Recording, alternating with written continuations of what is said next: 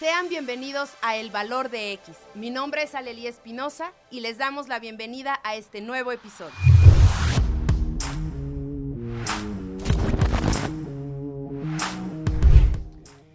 ¿Qué tal? Bienvenidos a todos. Gracias por acompañarnos nuevamente en este nuevo episodio. Ahora vamos a tocar un tema sumamente delicado, sumamente vasto, de donde tenemos mucha tela que cortar. Vamos a hablar acerca del cambio climático y todas las repercusiones que tiene no solo en nuestro planeta, sino en nuestra salud. Eh, realmente eh, nos hemos acostumbrado ya a este cambio climático que hemos empezado ya no a, considerar diferentes criterios, diferentes elementos que están afectándonos de manera sustancial y que ya no estamos siendo conscientes de ello. Estamos pasando por una crisis medioambiental que realmente ya es una de las más fuertes de la historia y seguimos ignorando todo lo que está pasando a nuestro alrededor. Ya no estamos siendo responsables, o tal vez nunca lo hemos sido. Pues bueno, hay muchas cuestiones y muchas respuestas que podemos escuchar de dos expertos que nos acompañan el día de hoy y charlaremos acerca de esto y también hablaremos del antropoceno y para ello contamos con dos grandes invitados, como ya lo comenté. Por un lado tenemos al doctor Alejandro Sainz Zamora, bienvenido docente y consultor de la Cruzada Nacional Hídrica. Bienvenido, doctor. Muchas gracias. Gracias a usted. Gracias. Y al licenciado Pablo Álvarez Crespo, que es consultor en educación ambiental y agua, culturas. Bienvenido. Gracias. Pues muchas gracias, gracias por acompañarnos. Es un placer estar aquí con ustedes con dos grandes personalidades y sobre todo, bueno, esperamos que el, episodio de hoy tenga como objetivo también hacer conciencia en muchas de las personas y de la audiencia, ¿no? Que tenemos nosotros cada semana y cada 15 días en este podcast. Eh, pues me gustaría iniciar desde una parte básica. Porque bueno, todos podemos hablar de contaminación, podemos hablar de, eh, ya, bueno, hay mucha basura en la calle, la contaminación de ríos, en, fin, ¿no? Como de muchas cosas tal vez muy coloquiales.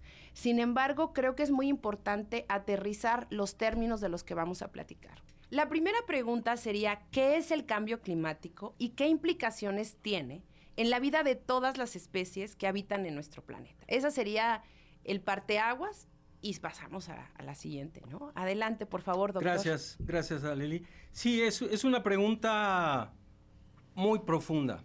Es decir, no es casual que se hable de implicaciones en todas las especies que habitamos el planeta. Es decir, no es un problema solamente que le atañe al ser humano, a la especie humana, sino alrededor de 9 millones de especies que, cohabitamos nuestro planeta.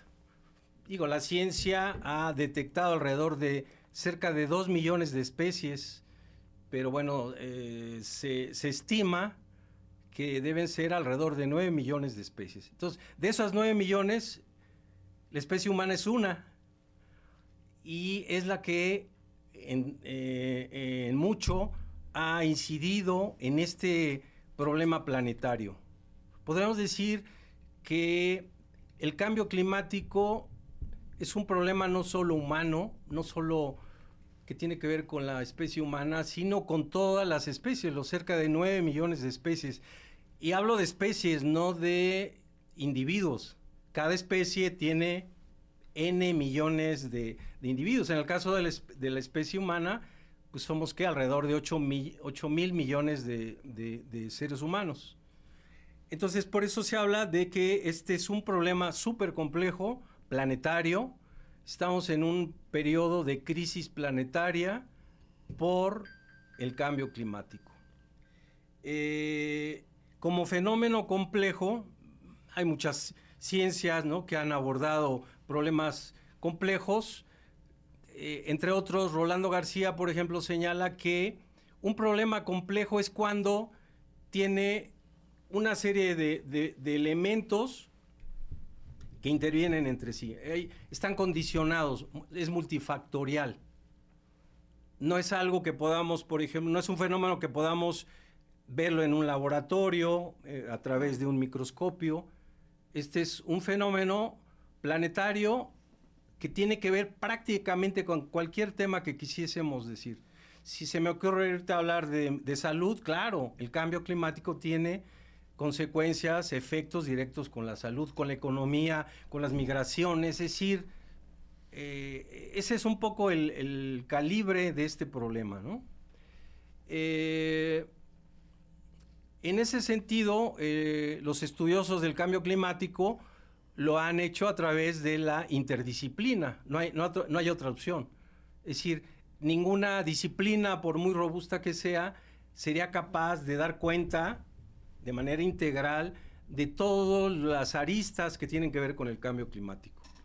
Aquí intervienen literalmente todas las áreas del conocimiento, pero literalmente todas, y a través de un trabajo interdisciplinario es que se puede tratar de dar una comprensión un poco más integrada de lo que representa el, cambio climático. Entonces, bueno, son como características para empezarnos a, a meter a este problema que no es cualquier cosa, ¿no? Ahora bien, ¿cómo lo define la, ONU? Como su nombre lo, indica, el cambio climático es un fenómeno histórico, ya más adelante lo vamos a ver desde, desde cuándo, con em, datos científicos, se estima que inicia, digamos, el periodo del cambio climático. Eh, entonces, eh, es el cambio de clima a través de un periodo largo de la historia, sobre todo la historia del ser humano, con un ingrediente fundamental. Es la participación directa o indirecta del ser humano. Es decir, el cambio climático no es un problema que se origine a través de la naturaleza o por la naturaleza misma la mano de la especie humana, históricamente, ha ido contribuyendo gradualmente, eso es lo grave. Seguimos y seguimos y no paramos. Hay una cumbre que acaba de pasar, más tarde vamos a hablar de ella, donde estamos ya en, situaciones de no retorno. Es decir, lo que pudiese hacer la humanidad en ciertos puntos, aun cuando hoy mismo todo el mundo se pusiera de acuerdo para parar ese fenómeno, ya hay situaciones de no retorno. ¿no? Los deshielos, por ejemplo. Pero bueno, entonces, eh, este es un punto que hace todavía unos años la ONU en este caso no se atrevía a, exponer.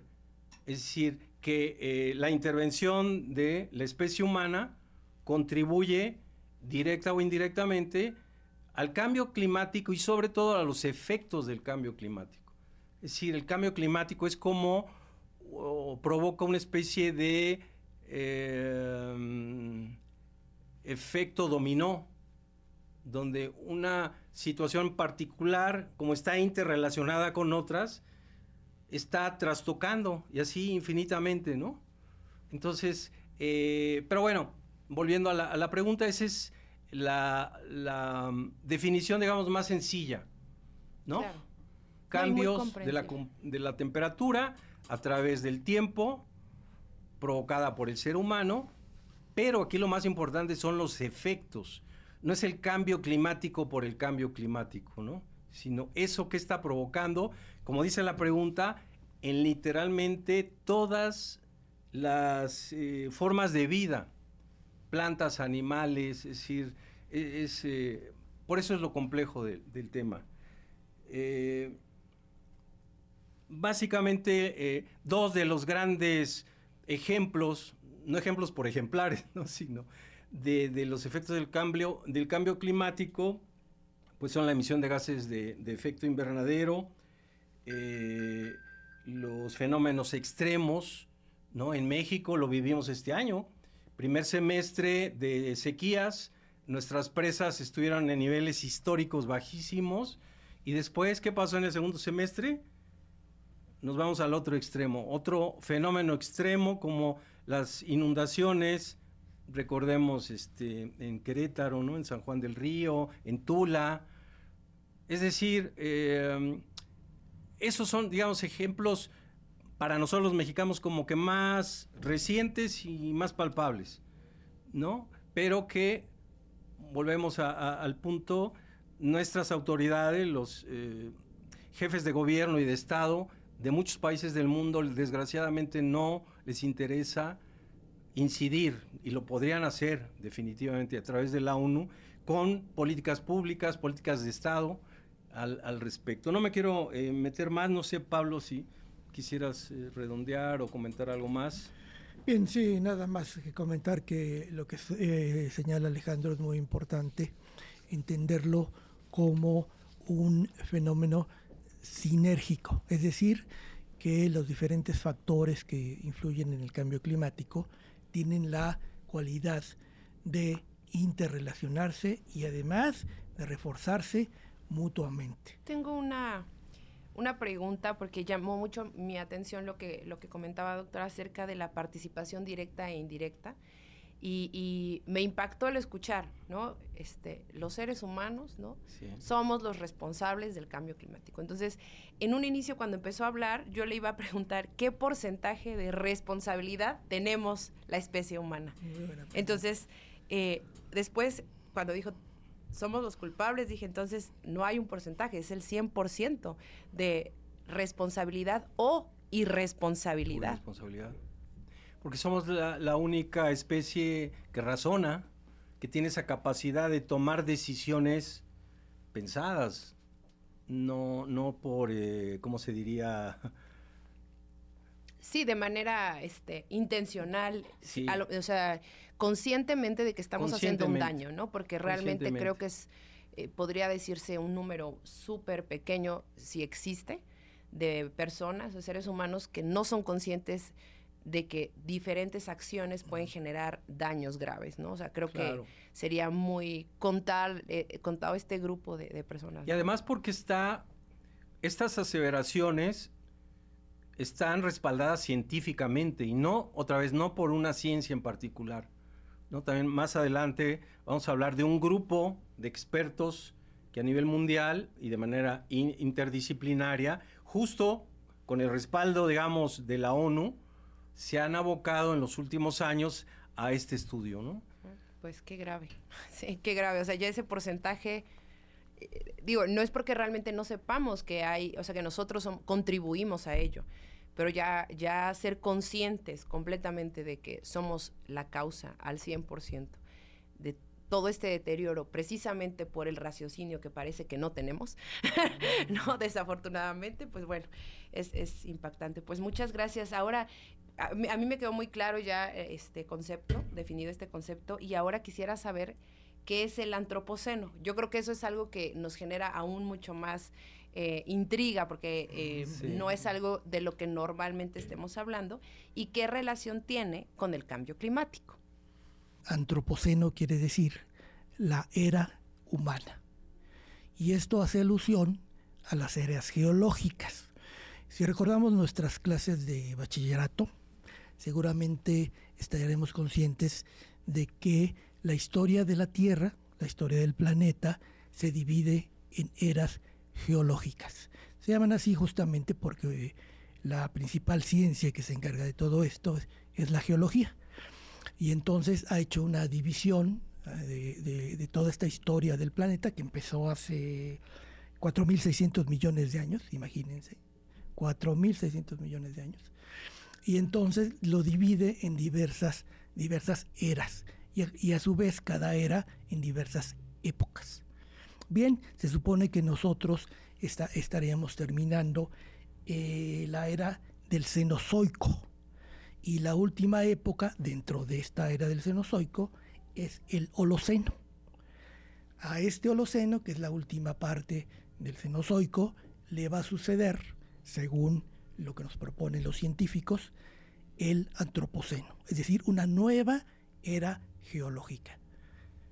Pero uno se pregunta, ¿y cómo es que eh, va a haber un cambio eh, este, eh, de tal magnitud como lo que supone la transición de una era geológica a otra, solo por la acción del hombre? Eso es justamente lo que llamó la atención de un personaje llamado Stormer, al, que ya, al que ya me referí, que en los años 80 se le ocurrió que debiera empezar a hablarse ya no de el Holoceno y, otra, otra época geológica, sino que debería empezarse a hablar del Antropoceno, porque era evidente que los cambios que se habían empezado a generar en los últimos siglos en el planeta por la acción de los seres humanos eran de una magnitud y de una trascendencia como no se había visto nunca jamás en la historia de la humanidad.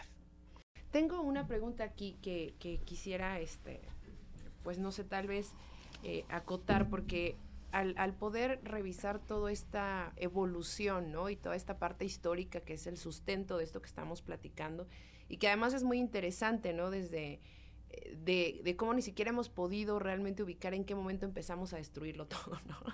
Pero este, toda esta evolución y todo este desorden y desorganización eh, planetaria que ha llevado el cambio climático desde la parte del antropoceno, desde que iniciamos con esto, realmente en un futuro, ¿qué tanto también puede afectar ¿no? al poder eh, como, como identificar cómo era nuestra vida, en cuanto a poder dar cuestiones como más acotadas a hoy sabemos que en tal zona o en tal región era mucho más propenso este el cultivo de eh, las especies tales entonces ahorita por ejemplo ya todos están por todos lados.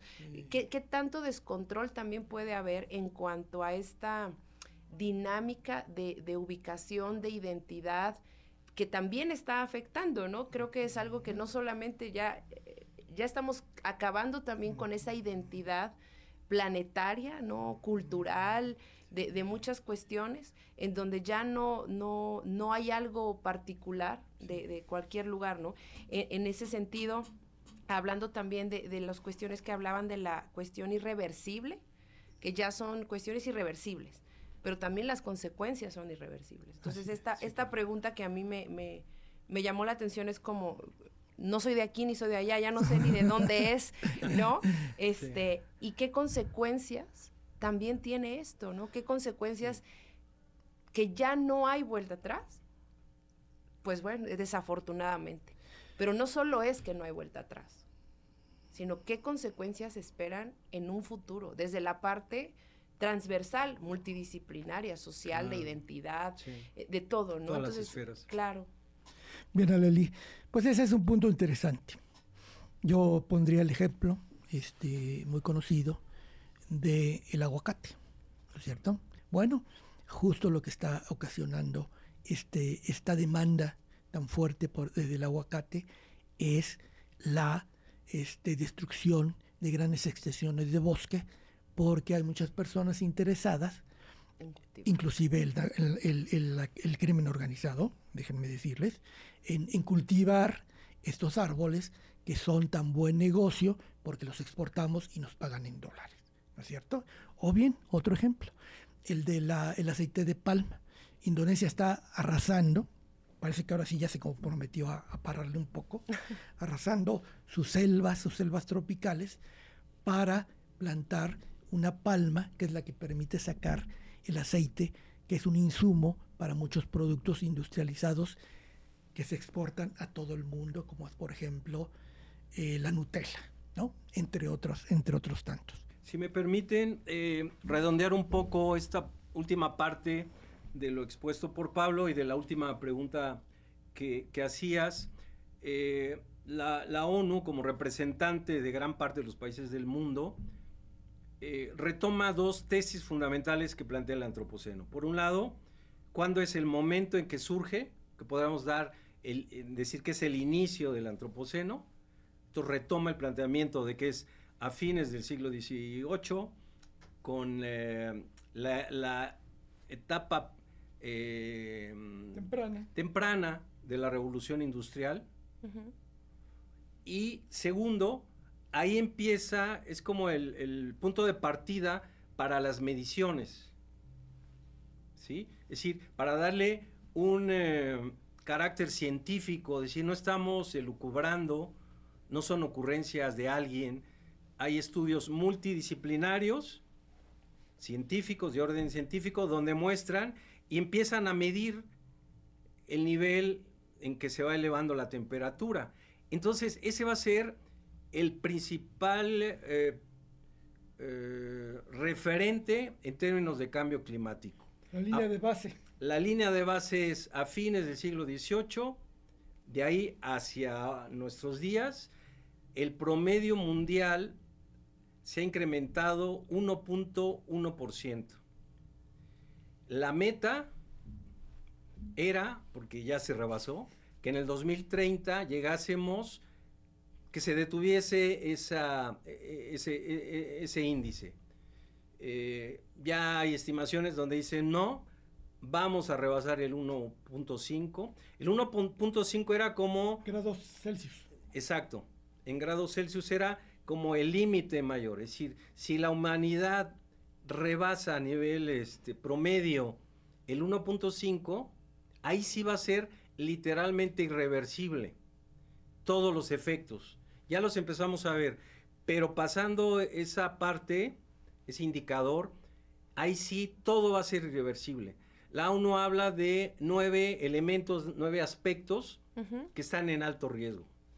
Desgraciadamente, cuatro de los nueve ya llegaron a un punto de no retorno, lo que decíamos al inicio, es decir, lo que quisiéramos hacer ahora, todo el mundo, ponernos de acuerdo para revertirlo ya no. El caso más claro es el derretimiento de los glaciares, ¿no?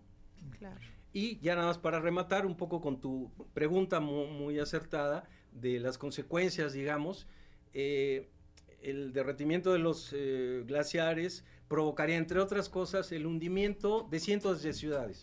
Zonas costeras de Estados Unidos, de Canadá, de México, desaparecerían. Islas. Islas, literalmente. Entonces, ¿cuáles serían los vestigios? No sabemos. Prácticamente se irían a los océanos. Ese es, ese es lo, fuerte. Ya no van a existir caleta y caletilla. No, ya no, ya no van a existir, este, imagínate.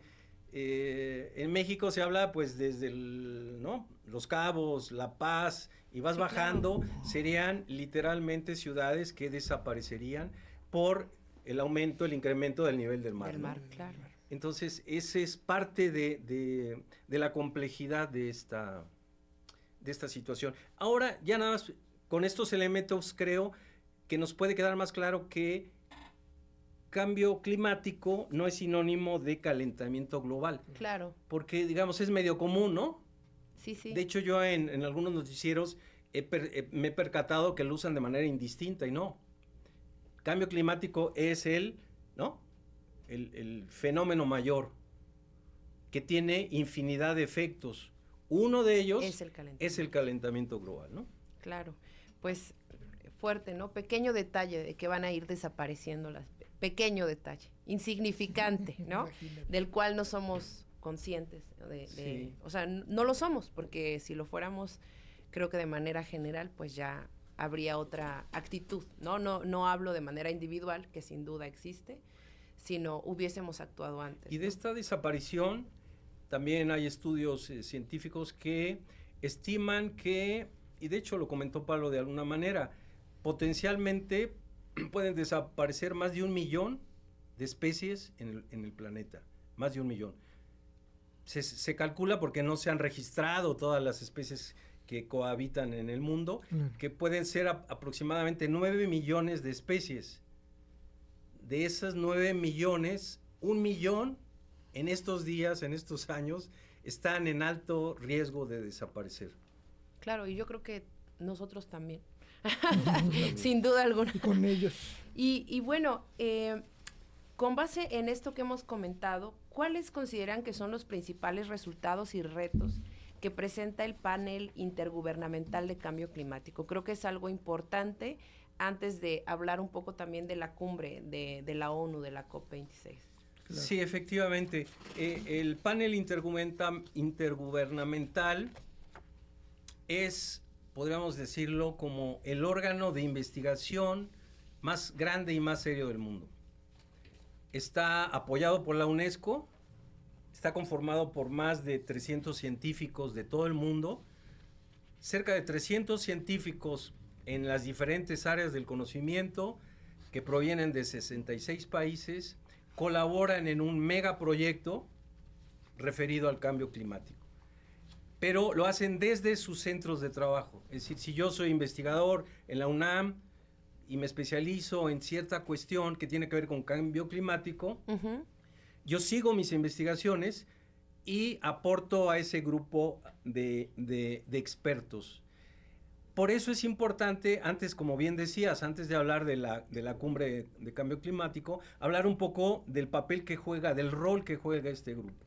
Este grupo se creó eh, en 2016, no es cierto, en 2016 presentó su penúltimo informe.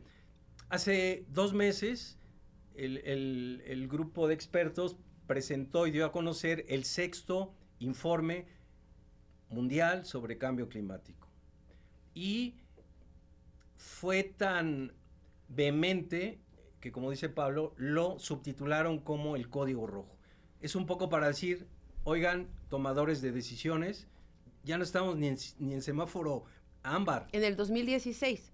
Hace dos meses. Ah, hace dos meses. Yo dije, no, bueno. hace dos meses. dije, Dios mío, no puede hace dos meses se... Ya era foco. Sí, 9 de agosto del 2021 se presenta el sexto informe. Eh, y es donde dan cuenta de cómo está, cuál es eh, la radiografía actual de nuestro planeta.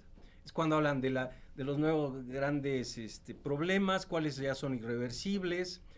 Y nuevamente, el eje gira en torno al 1.5. Esa es la, cifra clave. Ese es nuestro, ¿cómo podríamos decir? Este, em, nuestro parámetro. Nuestro parámetro. Claro. Entonces, eh, entonces, bueno, por eso es muy importante el grupo intergubernamental. No depende de la, de la ONU, contribuye. Es la parte científica que le ayuda a la ONU para mostrarle a los jefes de gobierno y de Estado cuál es la situación. Claro. Y alertar. Entonces, eh, además de difundir a nivel mundial, tienen una página de acceso libre Cualquier interesado puede entrar y conocer al detalle el informe, tiene muchos anexos, tiene un mapamundi interactivo y tiene algo muy interesante, uno de sus anexos está dirigido a los tomadores de decisiones, con la intención de que las políticas públicas que se establezcan tengan un fundamento científico y no puedan ser rebatidas, digamos, ¿no?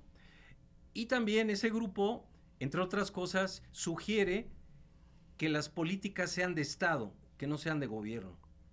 Dice, problemáticas tan fuertes como el cambio climático tiene que ser asumida en cada estado como una política de estado, no como una política de gobierno temporal claro. de cuatro o seis años, ¿no?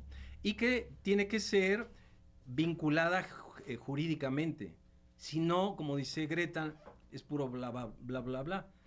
Es decir, si no hay consecuencias, consecuencias si, no se mide, si no se le da seguimiento, si no se definen indicadores medibles, son un poco las, los grandes criterios que sugiere este grupo intergubernamental para los países, difícilmente se va a poder algo. Y naturalmente, recursos de los países ricos, porque finalmente son los que más eh, contaminan el planeta, contribuyan a los países pobres para que esas políticas se puedan llevar a cabo. A cabo. Bueno, entonces, ¿qué tiene que ver? Ya vimos qué es el cambio climático en términos generales, ya lo ubicamos en la plataforma histórica del Antropoceno.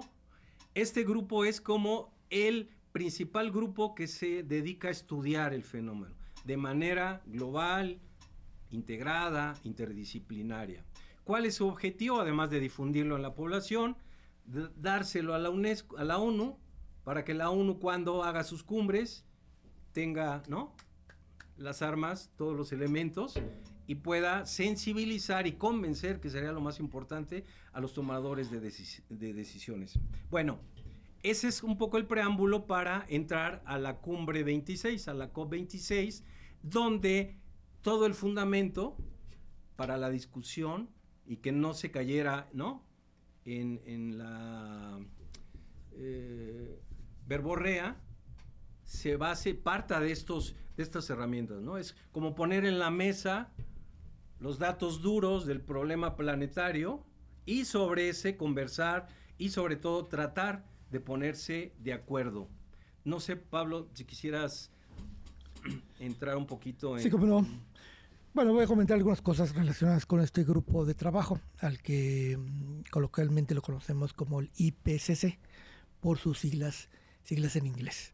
es el panel intergubernamental de cambio climático. Bien, este grupo de trabajo, ¿verdad? Lo que nos entregó es un avance muy relevante en la comprensión física del sistema y del cambio climático. ¿Qué hizo? Bueno, pues recabó este, múltiples líneas de evidencia del paleoclima, es decir, del clima de las épocas anteriores, de las eras anteriores, observaciones y comprensión de los procesos que estamos viviendo, así como modelos, modelos este, computarizados que permiten hacer simulaciones para de esa manera diseñar escenarios, ¿no? que es lo que llamamos prospectiva. Escenario 1, escenario 2, escenario 3, en donde ajustamos las variables de más a menos o de menos a más para poder tener una idea de lo que puede suceder, lo que es eh, probable, factible que suceda a partir de los, las tendencias que estamos viendo en este momento proyectadas hacia el futuro. Bien, en pocas palabras lo que nos dice este, ese trabajo del panel intergubernamental es, uno, cuáles son los efectos físicos que ya ha tenido el calentamiento global desde hace muchos años hasta, hasta nuestros días, cuáles son los efectos que tendrá eh, eh, en el futuro inmediato y en el futuro mediato, ¿verdad? A través de los posibles escenarios, como ya mencionaba, y también cuáles son los peligros eh, climáticos más importantes que vamos a enfrentar en, en, esos, en ese tiempo futuro. ¿Cómo trabajó este, este IPCC? Bueno, se dieron a la tarea de revisar más de 14.000 artículos y referencias de todo el mundo, de los expertos que están investigando. Y con eso eh, elaboraron un informe que consta de más de 6.000 páginas, por eso no lo he terminado todavía, ¿verdad? Y en su elaboración participaron 234 expertos de 66 países. Es decir, es un trabajo muy serio. Eh, como ya decía Alex, el primer informe se presentó en el año de 1990 y la anterior edición este, data apenas del 2013, ¿no? Bien. El quinto, el quinto informe. El quinto informe. El contexto de estos informes es muy importante aclararlo, porque durante muchos años, desde aquellos de los primeros, de los primeros informes, el IPCC enfrentó la eh, desconfianza, la incredulidad, la negación y el escepticismo de gobiernos, de políticos, de medios de comunicación cercanos a esos políticos, de empresas este, privadas que tienen intereses muy importantes en contra de la lucha contra el cambio climático, ¿verdad? Y también de lobistas, es decir, de toda esa gente que se dedica a hacer lobbying ante los congresos, ante los legisladores, para evitar que se, que se muevan las leyes este, eh, eh, y que eso les haga perder eh, los ricos este, negocios que están haciendo con el petróleo, el gas, etcétera, etcétera. Bien, entonces, todo esto, durante muchos años el, el, IPCC tuvo que dedicarse a recabar la evidencia, a analizarla cuidadosamente, hacer la investigación paleoclimática para poder demostrar con evidencias, uno, que sí hay un cambio climático, dos, que ese cambio climático es provocado por eh, las acciones de los humanos eh, en escala global, tres, que las consecuencias de, ese, de, ese, de, esos cambios que está provocando eh, la actividad humana van a ser muy trascendentes, irreversibles, ¿verdad? Bajo ciertos escenarios, ¿verdad? Y entonces tuvo que ir haciendo este convencimiento, ¿verdad? Claro, los que están muy interesados en que no se dé, no, se, no se combata el cambio, cambio climático, pues esos nunca los, se les va a convencer. Seguirán diciendo siempre que no es cierto, que son cuentos, que es un complot. Pero los este eh, ya hay muchas muchas personas, especialmente los jóvenes, eso es muy importante, que están entendiendo lo que, lo que está pasando y que ya no tienen duda, ¿verdad? Porque hay evidencia suficiente, así que el tono de los informes, desde los primeros hasta, hasta este último, ha cambiado radicalmente. Ahora el IPCC hace afirmaciones, su discurso es absolutamente inequívoco de cuáles son las causas, de que em, empezó desde hace, desde hace tiempo, pero ahorita se está agravando, y que hay ciertos límites, ciertos parámetros, como decía Salelí, que no debemos de traspasar de ninguna manera si queremos asegurar la sobrevivencia de nuestra civilización, de nuestra especie y de los y de la gran biodiversidad que existe todavía. Perdón que interrumpa. Este, sí, Aleli. Eh, hay una hay una cuestión que, que me llamó la atención eh, eh, de, de, lo que vienen comentando acerca del grupo, del panel. Si bien el panel le brinda la información, hace toda esta indagación e investigación, y de ahí lo entrega a la ONU para que la ONU pueda anunciar a los tomadores de decisiones, ¿no? Que me queda claro que no solo son jefes de gobierno, sino también grandes empresarios, etcétera. ¿Qué hacen los tomadores de decisiones ya dentro, eh, hablando ya como tal dentro de la cumbre, ¿no? De, la importancia de este evento del primero de noviembre y que me comentaban que terminó el, sábado. Eh, ¿Qué hacen ya estos tomadores de decisiones aterrizando un poquito lo que hemos platicado? con la población.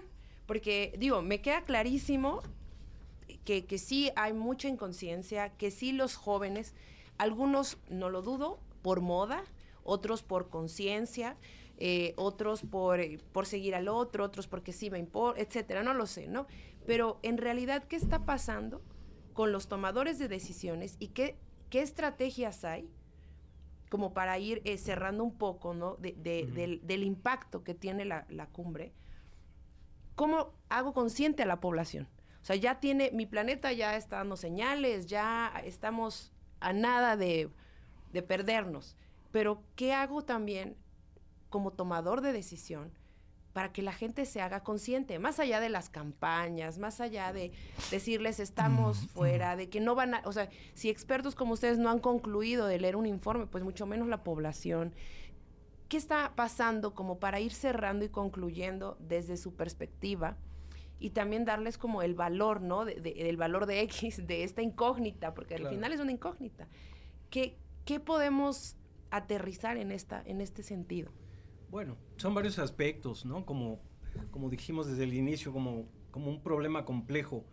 Pero bueno, un elemento medular son los intereses económicos, ¿no? En, en la en la cumbre 26, la, la que acaba de concluir, se estima que participaron de manera presencial y en línea aproximadamente 4.000 eh, personas. De esas 4.000, sin filtrarlo, se infiltraron, por decirlo así, más más menos unas 500 personas que eran o que son representantes de las grandes empresas que siguen acabando con el mundo. Entonces, eh, están intereses económicos, ¿no? Es decir, China. China es el principal causante a nivel mundial de la contaminación. No fue el presidente de China, no fue a la cumbre. Eh, en América Latina, otro depredador, por llamarlo así, porque bueno, ahora la misma ONU lo, plantea el presidente de Brasil, ¿no? De los negacionistas junto con Trump y muchos más, por, por desgracia, niegan la existencia de este fenómeno. Por eso es tan importante la evidencia científica, es decir, no es un discurso político. Aquí hay hechos. No hay intereses. No hay intereses. Tercero, y no es porque sean todos los puntos, pero otro elemento que se me hace muy importante es que entre los acuerdos de Kioto y los de París, de estas cumbres, hubo una, una displicencia, digamos, en, la, en el nivel de compromiso. En eh, la cumbre de Kioto se identificaron a los grupos, a los países que contaminaban más en el mundo que por supuesto eran los países más desarrollados. ¿Cuál fue el acuerdo de Kioto? Decir, ustedes que más contaminen tienen que ayudar con recursos económicos, 10 mil millones de dólares a los países pobres. 100 mil. 100 mil millones de dólares a los países en vías de desarrollo para que sus políticas públicas realmente sean viables. Claro. ¿No? Nuestro canciller cuando llega a la cumbre dice, bueno, ¿y qué pasó con ese dinero? No hubo rendición de cuentas. en el otro elemento importante en el, acuerdo de Kioto es que si no se cumplían con los objetivos, eh, eh, podían ser sancionados. No, lo punitivo aparece en el acuerdo. Si yo país X me responsabilizo a tal cosa en mis políticas públicas y en financiamiento a países con menos nivel de desarrollo, va a haber seguimiento y va a haber sanciones. Pero no. Llegamos a, París como si no hubiera pasado nada y se relajan los acuerdos. Entonces se le da un giro muy fuerte y dice, no, es que ahora todos somos responsables. No importa que tú seas el que contamina más y tú seas el que contamina menos. Somos todos los países los responsables. Y quitemos lo punitivo. Porque yo como país soy autónomo, tú, ONU, no, no eres una, una meta un metapaís, tú no tienes ninguna autoridad para sancionarme. Entonces se relaja terriblemente eh, eh, el nivel de rigurosidad y los acuerdos. Entonces llegamos a, Glasgow con ese antecedente. Entonces, ¿qué hace China? Pues no voy. Brasil, pues no voy, ¿para qué voy? Rusia tampoco. Rusia tampoco. Y desgraciadamente los acuerdos tan esperados, tan fundamentales, no se llegan eh, a, tal. Sí, pues si habiendo una repercusión, ¿no? Existía, pues ahora menos, ¿no? Creo que es más grave que no exista ahora, ¿no? De hecho, hubo un término que causó prácticamente toda la, el estira y el afloja, ¿no? En el primer borrador de este último acuerdo se hablaba de, de eliminar, ¿no? O sea, era pongamos una fecha límite para eliminar, ¿no? Todas estas cosas que están afectándonos. Pues no, los países poderosos empiezan a, cabildear y a presionar, entonces se quita ese, e, e, ese término y se pone reducir. Entonces imagínate la gran diferencia entre de aquí al 2030, por ejemplo, ¿no? Eliminar. Y reducir a reducir, por reducir es muy ambiguo, ya no es punitivo. Entonces, como decía eh, Greta, nos quedamos en el bla, bla, bla. Desgraciadamente, los acuerdos fueron mínimos, las grandes potencias no asumieron su compromiso histórico con la humanidad, no solo con sus, con sus ciudadanos. La voluntad política pues no existe. O sea, las grandes corporaciones son las que finalmente se salieron con la suya y la desesperanza de la humanidad. Es decir, sigue, sigue corriendo el problema. Seguimos acercándonos cada vez más, con más prontitud, al 1.5. ¿no? Y ahora sí, como el lobo, cuando lleguemos al 1.5, pues ya no hay vuelta atrás. Ya no hay vuelta atrás. La humanidad ya no, ya no será capaz de dar vuelta, de resolver este problema. Entonces, por eso la importancia, digo, no son los únicos elementos, ¿no? Pero claro. los pondría en la mesa como, digamos, como parte de la evaluación. Eh, entonces, sí, visto así, la última cumbre de Glasgow fue un fracaso.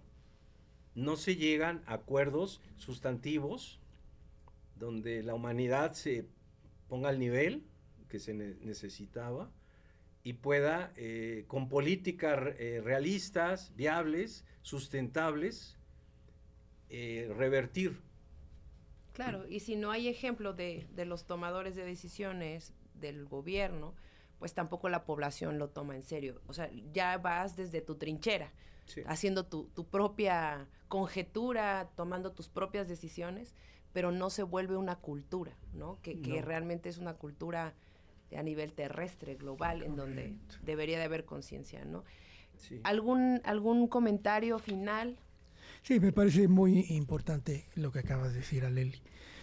Es, eh, eh, es un programa en, en, buena medida de cultura, ¿no? Hay muchos que todavía no les cae el 20, hay muchos que aunque les caiga el 20 no quieren renunciar a ciertas cosas como, el consumismo, por ejemplo, ¿verdad? no quieren incomodarse, quieren seguir con sus mismos estilos de vida, ¿verdad? Y lo que necesitamos efectivamente es una cultura diferente de la que hemos tenido hasta ahora. Y eso es una de otras cosas importantes. Se ha empezado a cuestionar ya no solo este, las ciencias, sino también eh, nuestra eh, concepción del mundo, nuestra relación con la naturaleza, ¿verdad? que ha venido siendo la misma desde, desde hace muchos siglos y que ahora nos está llevando a un extremo que no imaginamos en, en otros momentos y que eh, puede ser realmente catastrófico. Entonces, eh, eh, hay la necesidad no solo de estos compromisos de los que habló Alejandro y que pues, nos quedamos frustrados porque los más importantes no se dieron todavía, pero también hay la necesidad de una cultura, una cultura ambiental, ¿verdad? Que nos ponga a todos en la, en la misma sintonía y que nos obligue ya a echarle para adelante y hacer las cosas que podamos hacer, eh, aunque sea a nivel individual.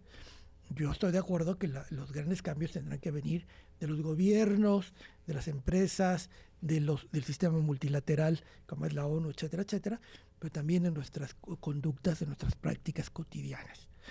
Voy a poner un ejemplo muy sencillo. Hace más o menos 10 años que yo trabajé en, la Secretaría del Medio Ambiente eh, de la Ciudad de México, me, cayó el 20 de los problemas que había con el agua eh, en la Ciudad de México. Entonces, desde ese momento, todos los días en la mañana, cuando me baño, pongo una palangana bajo la regadera para eh, eh, recopilar el agua fría que cae antes de que empiece a salir caliente. Y esa agua la, la utilizo justamente para otros, otros usos en, en, en, la vivienda. He hecho eso durante 10 años. Yo creo que son unos 4 o 5 litros en promedio diarios. Durante 10 años son 3.650 días, así que ya por ahí he ahorrado algo de agua este, en todo este tiempo. Bueno, a mí me cayó el 20 hasta una edad muy avanzada, ¿verdad? Pero no he dejado de hacerlo y hago otras cosas más, por supuesto, como es, por ejemplo, renunciar a esa necesidad de andar siempre subido en el carro. Eh, uso la bicicleta, uso, eh, el transporte público, etcétera. Y esas son las cosas que tenemos que cambiar. Tiene que cambiar radicalmente nuestro estilo de vida. Y si eso no, no lo impulsamos a través de una nueva cultura, pues no va a cambiar de, eh, de manera definitiva. Una estrategia que sugiere la, la, ONU, la propia Organización de las Naciones Unidas, es la, las, dicen ellos, la sensibilización y la divulgación. Entonces, un espacio como el de ustedes, qué bueno que tengan esa sensibilidad, ese interés por tocar este tipo de temas, para que pues esta información llegue a más, a más personas, ¿no?